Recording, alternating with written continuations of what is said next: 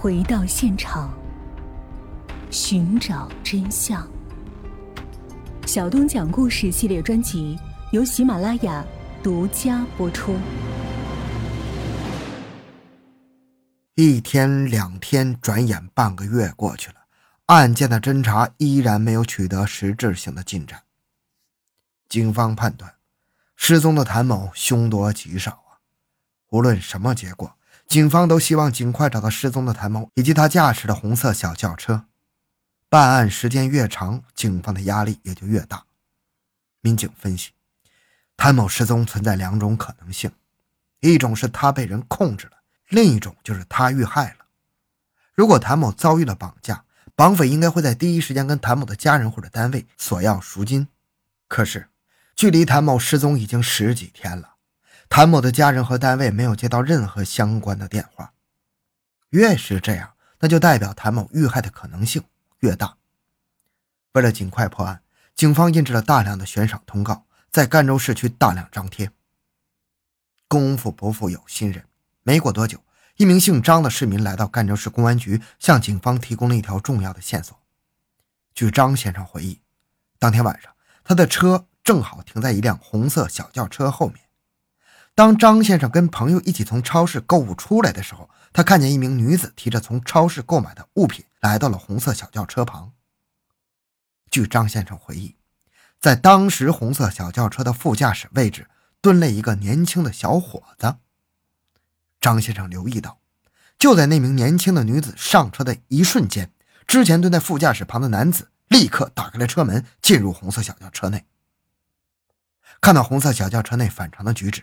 张先生和朋友就在此停留了一下，看到当时男子搂着女子的脖子，他和朋友以为两人是情侣关系，然后在车上亲热，就放松了警惕，没有将这件事放在心上。随后他驾车离开。当他看到悬赏通告的时候，他才想起当晚自己目睹过这一幕。那么张先生当晚所看到的，是不是发生在谭某身上的事情呢？张先生提供的。正是符合谭某的同一车型，上车的女孩子的特征跟失踪者谭某的特征也类似，时间也吻合，因此，警方认为这个线索很有价值。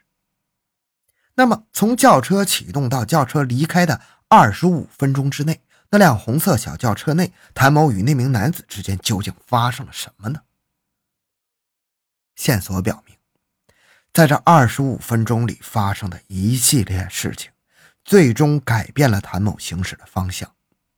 而进入谭某车内那名神秘男子，极有可能就是警方要找的犯罪嫌疑人。是谁打开了副驾驶的车门？是谁进入了副驾驶里面？如果车上的两人确实是在亲热，那么谁有可能跟谭某发生到这种程度？在对谭某的个人生活进行调查。民警了解到，谭某在两年前跟一个邓姓的男子交往，交往一年之后，两人性格不合，分手了。分手之后，邓某一直放不下这段感情。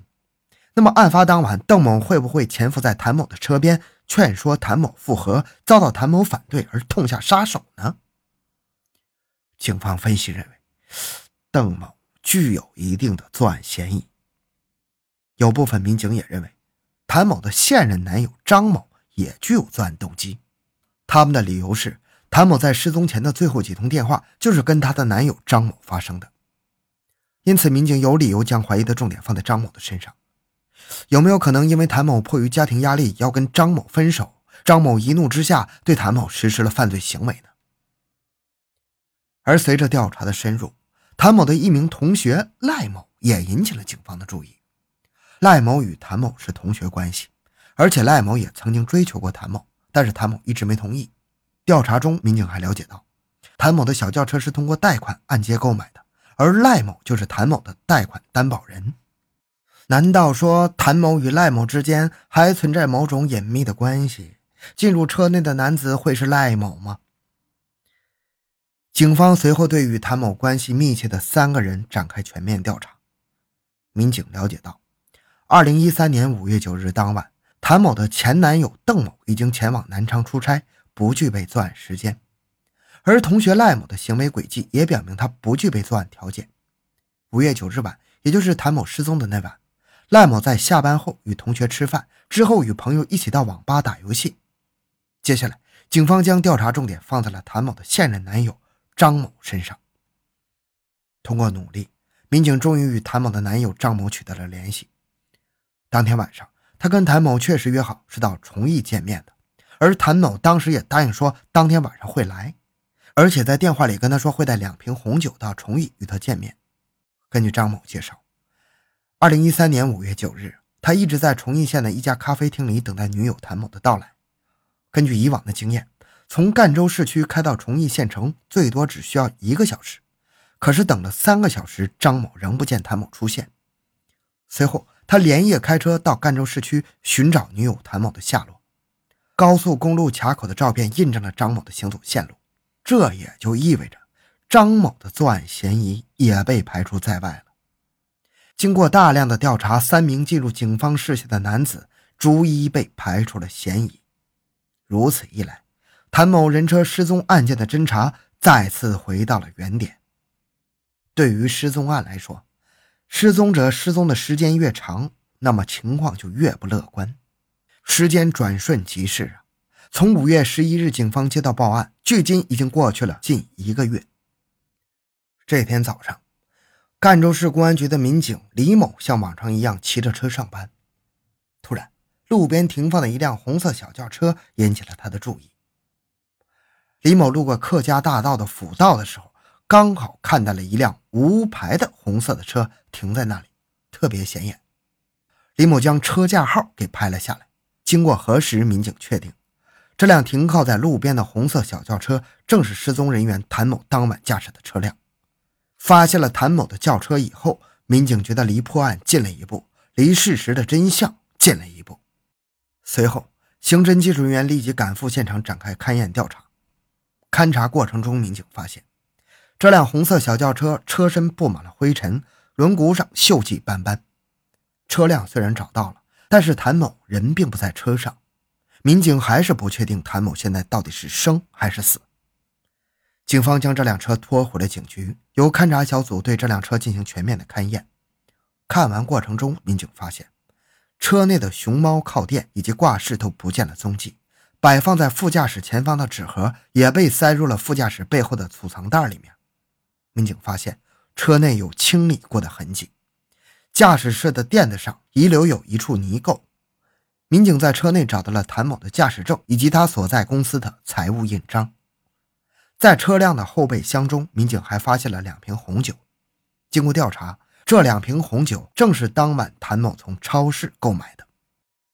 在车内一处隐秘的角落里，民警发现了一枚纽扣。这枚掉落的纽扣让人瞬间感受到谭某在车内与神秘男子曾经发生过的抵抗、挣扎和搏斗。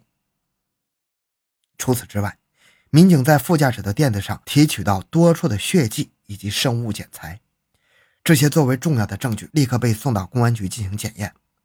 很快，鉴定有了结果。经过鉴定，车内留下的生物检材是一名男性的 DNA，车内遗留的血迹是谭某所留。民警推断，失踪近一个月的谭某可能已经遇害了，而在谭某车内留下生物检材的男子杀害谭某的嫌疑很大。那么，这名男子究竟是谁？警方将这份生物检材的结果输入数据库进行比对，令人失望的是，没有比对出任何结果。到了六月二十七日，再次走访的过程中，一条线索引起了警方的注意：一个市民在清理水渠的时候，在渠道口发现了一个可疑的尸体。民警立即赶赴现场展开工作。到了现场以后，民警发现尸体已经高度腐败了，全身赤裸。经过勘验，警方断定。死者为女性，年龄在二十五岁到三十岁之间。那么，现场发现的女尸会不会就是失踪多日的谭某呢？经过实验室 DNA 鉴定，水沟里发现的那具女尸就是五月九号失踪的谭某。与此同时，法医对尸体进行了解剖，通过尸检，警方确定了谭某的死亡原因：谭某舌骨骨折，颈静脉内膜断裂。警方分析，谭某是颈部受压所致。案发当晚，究竟是谁打开了谭某的车门？又是谁残忍地剥夺了这个年轻女子的生命呢？经过对案情进一步的研判，警方刻画出了犯罪嫌疑人的特征。犯罪嫌疑人为男性，懂驾驶技术。将谭某杀害之后，犯罪嫌疑人下车将谭某的尸体抛至湖边镇。民警分析，犯罪嫌疑人熟悉周边环境。就在此时，赣州市公安局传来一个惊人的消息：公安局在办理一起盗窃案的时候，提取到了一个黄姓男子的 DNA。民警发现。黄某跟谭某失踪遇害案发现的嫌疑人的 DNA 是吻合的。警方很快确认，杀害谭某的真凶就是犯罪嫌疑人黄某。此时，黄某因为涉嫌盗窃已经被刑事拘留，羁押在赣州市看守所。民警第一时间对看守所内的黄某进行了提讯。民警问他：“你知道我们今天为什么找你吗？”黄某说：“抢劫。”致他人死亡。直到这一刻，犯罪嫌疑人黄某都不知道自己亲手杀害的对象究竟是谁，他俩毫无交集。根据黄某交代，他是赣州本地人，之前在一家建材城从事运输工作，因为工作不稳定，他的收入状况时好时坏。二零一三年五月，囊中羞涩的黄某产生了抢劫的念头。五月九日晚上七点多。他做好了一切准备，悄悄来到赣州市一家超市附近，物色好下手的目标。此刻，赴约要见男友的谭某，因为要带两瓶红酒，驾车来到超市。也就在这个时候，谭某进入了黄某的视线。晚上八点左右，谭某进入超市，直奔酒类柜台。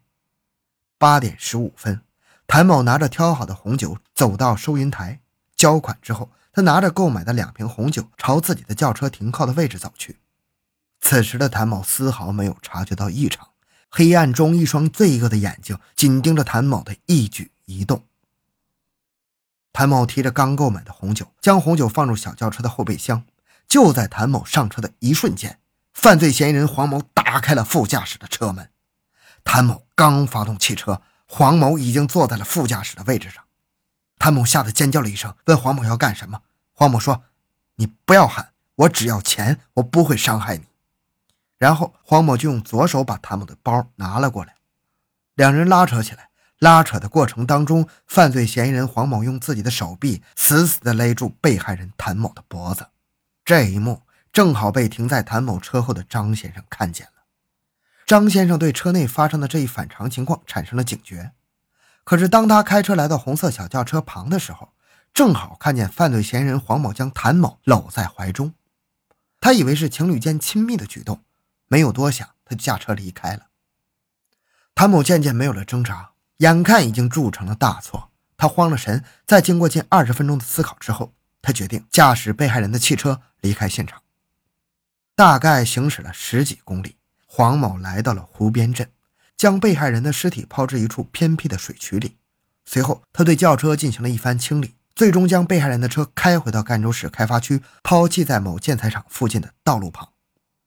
这次抢劫，犯罪嫌疑人黄某抢得钱款四百一十元、一部手机，然而被害人谭某却为此付出了生命的代价。